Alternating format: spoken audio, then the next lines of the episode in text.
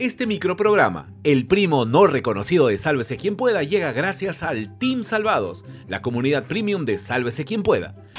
Este microprograma, el sobrino de transición de Sálvese quien pueda, llega gracias a el Team Salvados, la comunidad premium de Sálvese quien pueda. Únete tú también desde 5 SOS. Este microprograma, El sobrino avesado de Sálvese quien pueda, llega gracias a El Team Salvados, la comunidad premium de Sálvese quien pueda. Únete tú también desde 5 SO. Oye, Diego, ¿qué pasó? Tengo miedo. ¿Es una falla en la Matrix o estás jugando con la edición? No asustes, pelado. Ah, es por los 100.000 suscriptores.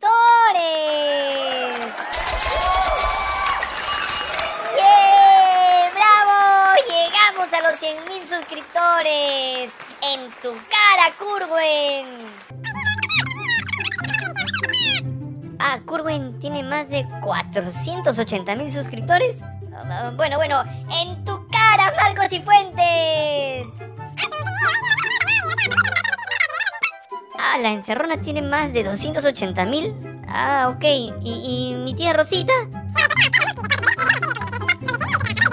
Ah, su, qué miedo. Oye, Diego, no le ganamos a nadie. O sea, por gusto nos emborrachamos el fin de semana para celebrar los 100k.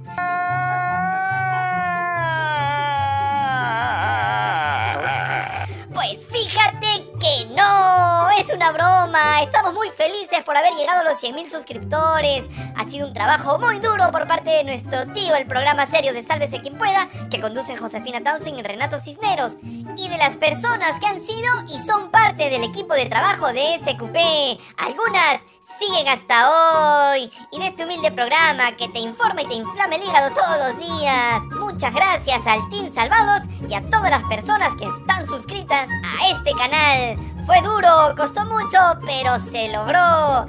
Gracias totales. Si no llegan los auspicios nos vamos, ya dije. Este microprograma, el sobrino más insoportable de Sálvese quien pueda porque llegó a los 100.000 suscriptores, llega gracias a el Team Salvados, la comunidad premium de Sálvese quien pueda. Únete tú también desde 5SO.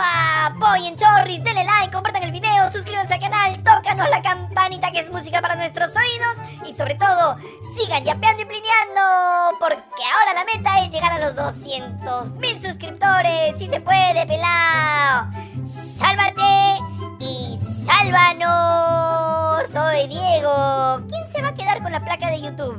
¿Cuánto pagarán en las Malvinas? No, mentira. Ya lanza, pelao, que se hace tarde.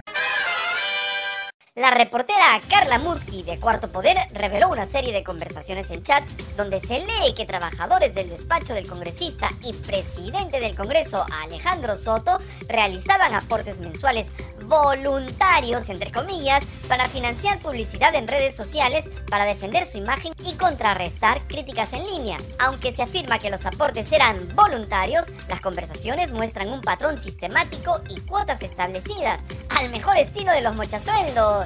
Los chats también revelan que los trabajadores empleaban horas laborales para monitorear y responder a comentarios negativos sobre Soto en redes sociales y programas de televisión. En algunos casos se alude a la creación de cuentas falsas para responder a comentarios contrarios. Las conversaciones también indican que estos empleados gestionaban estas cuentas, respondían y eliminaban comentarios de personas no afines a Soto. Las conversaciones datan de septiembre y noviembre de 2022, donde los trabajadores coordinaban pagos y estrategias para difundir información a favor del congresista.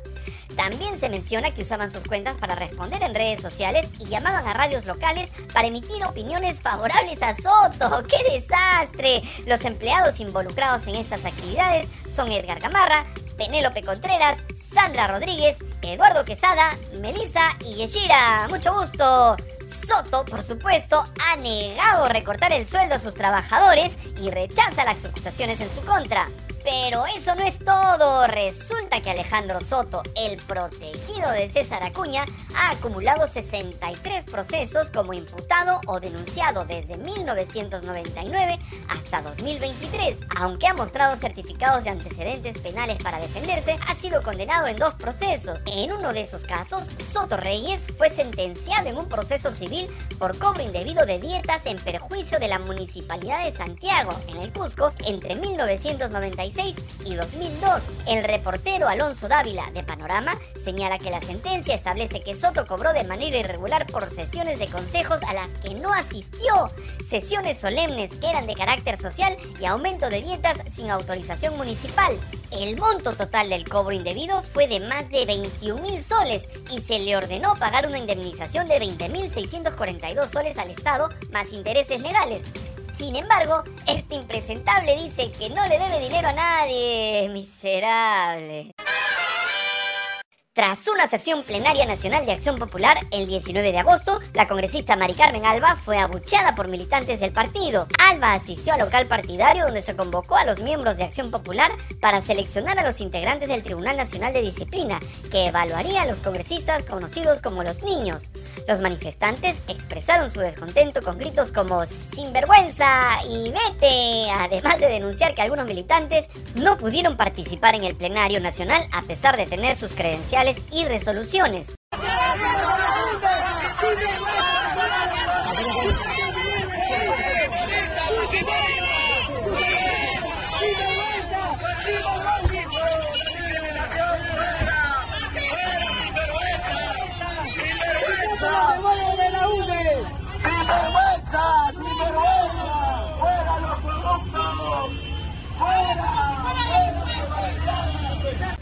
Uno de los acuerdos alcanzados en el plenario fue suspender la militancia de seis congresistas señalados como los niños. Se trata de Raúl Doroteo, Elvis Vergara, Juan Carlos Mori, Jorge Flores Ancachi, Darwin Espinosa e Illich López.